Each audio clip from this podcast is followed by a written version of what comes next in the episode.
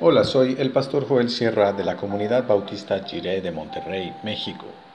Gracias por escuchar esta breve reflexión devocional. Que el Señor te acompañe ahora y siempre.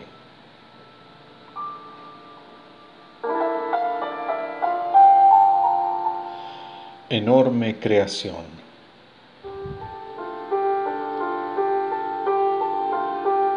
Dice el Salmo 8 del 1 al 4 en la Reina Valera actualizada 2015. Oh Señor Dios nuestro, cuán grande es tu nombre en toda la tierra. Has puesto tu gloria sobre los cielos. De la boca de los pequeños y de los que todavía maman has establecido la alabanza frente a tus adversarios para hacer callar al enemigo y al vengativo. Cuando contemplo tus cielos, obra de tus dedos, la luna y las estrellas que tú has formado, digo, ¿Qué es el hombre para que de él te acuerdes y el Hijo de hombre para que lo visites?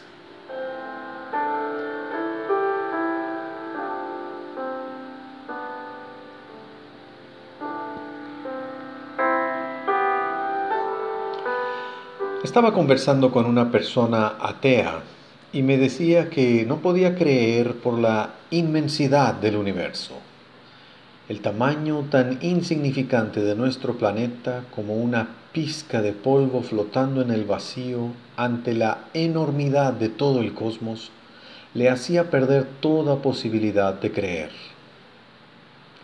Qué interesante que en este texto bíblico es totalmente al revés. Estamos de acuerdo en cuanto a los tamaños. El ser humano, con todas sus luchas y congojas, con todas sus aspiraciones y creaciones, con todos sus puntos altos y bajos, en comparación con el universo entero, es insignificante. Pero precisamente esa insignificancia es lo que genera el asombro ante la gracia de Dios. Somos de tamaño pequeñísimo, pero aún así nos damos cuenta de algunas cosas somos capaces de dimensionar las grandezas y de medir las distancias. Aunque somos tan pequeños, podemos percibir lo grande del nombre de Dios en toda la tierra.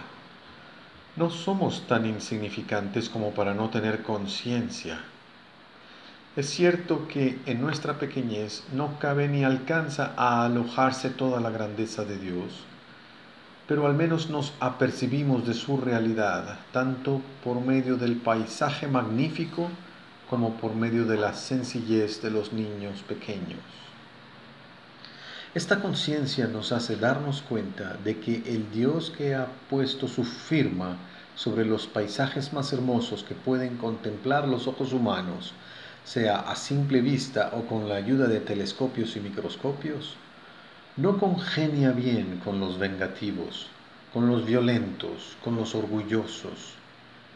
Más bien se percibe su voluntad y su sentido, su aliento y su impulso al andar cerca de niños y niñas pequeñitos, de seres humanos en su expresión más vulnerable.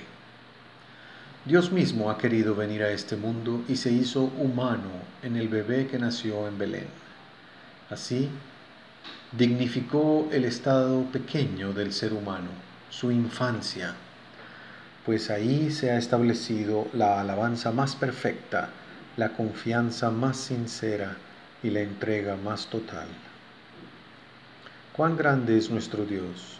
Creó los cielos y la tierra, creó a los seres vivos y a la humanidad, creó el ritmo de trabajo y descanso si el universo es enorme, Dios es infinitamente más grande e inmenso. Y es difícil creer que a Dios le interesen nuestros asuntos. Sin embargo, así es por su gracia. No le gusta el orgullo ni el carácter violento y vengativo. Esto quiere decir que Dios como creador no es indiferente a los aspectos éticos de nuestras relaciones sociales. El Espíritu Santo nos recuerda que todo ser humano está hecho a imagen de Dios. Si escuchamos al Espíritu, tenemos que reflejar ese amor de Dios por todo ser humano, sin importar cuál sea su grupo étnico.